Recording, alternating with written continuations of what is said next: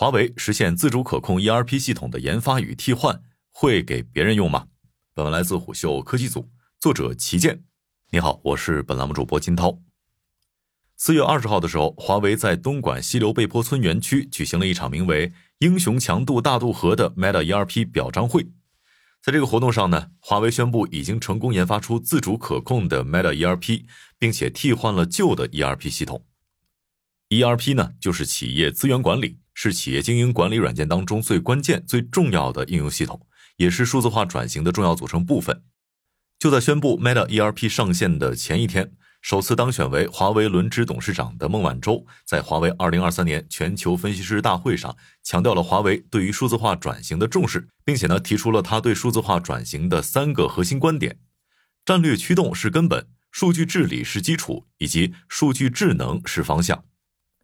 在国内的科技公司大力推广 AI 和大模型的一个关键时期。华为呢，并没有抢先急着推出大型语言模型产品，而是高调的宣布在公司内部采用了自主研发的 ERP 系统。这一举动就意味着华为解决了从操作系统、数据库、中间件再到应用系统软件的全链条自主可控，这是一个重要的里程碑，表明华为在数字化转型的道路上走得更稳更远。其实，对于华为投资 ERP 领域，业内人士有不同的看法。有些人认为呢，这可能会带来新的可能性。但也有人认为，华为的 ERP 只是内部系统而已。但是我们要思考一个问题：华为为什么要开发自己的 ERP 系统呢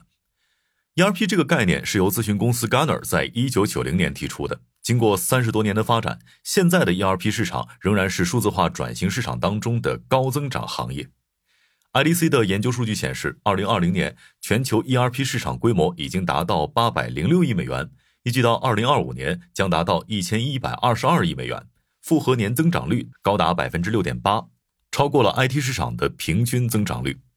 在华为的年度分析师会议上，孟晚舟也介绍了一些数据。在二零二零年的全球经济当中，数字经济占比约为百分之二十点七，预计到二零二五年将会增加到百分之二十四点三。二零二二年全球数字化转型支出约一点八九万亿美元，二零二六年将会达到三点四万亿美元。孟晚舟说：“这是整个产业链的新蓝海。”那么，华为为什么要自己研发 ERP 呢？主要是因为生存的问题。早在二十多年前，华为就开始使用 ERP 系统了，而且也是全球使用量最大的企业之一。但是，当美国在二零一九年五月十六号把华为列入实体清单之后，供应商在几天内就通知华为停止服务。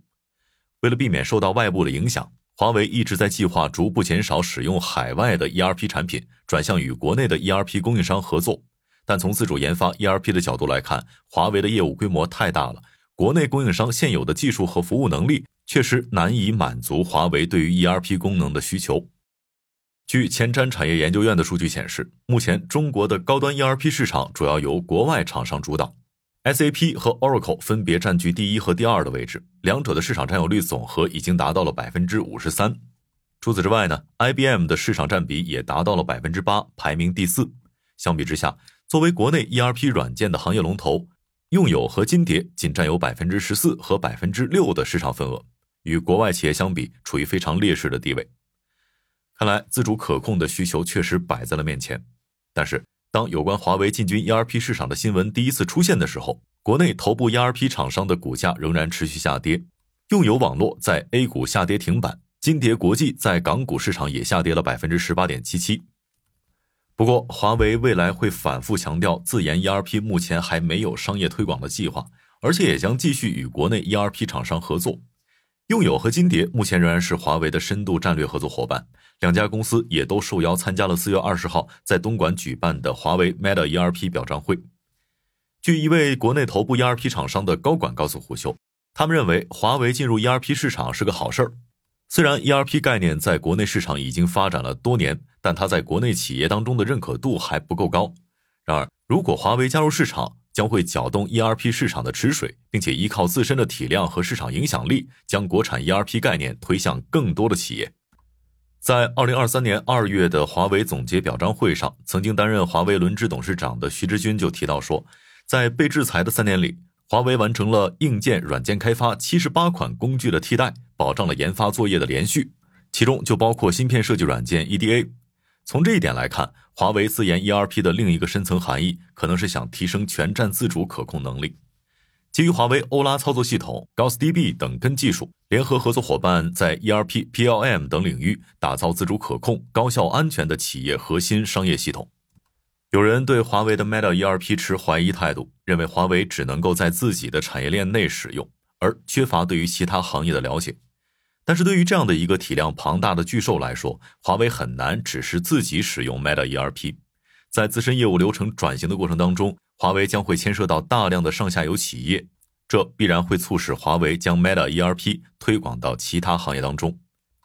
某些 ERP 从业人员认为，随着华为产业链的发展，上下游企业都将需要接入 Meta ERP，并且在其中积累自己的行业知识。ERP 系统牵涉到企业的整个流程，在涉及供应链的模块当中，即使上下游企业没有自己的 ERP 系统，他们也会需要与华为进行合作，并且从中受益。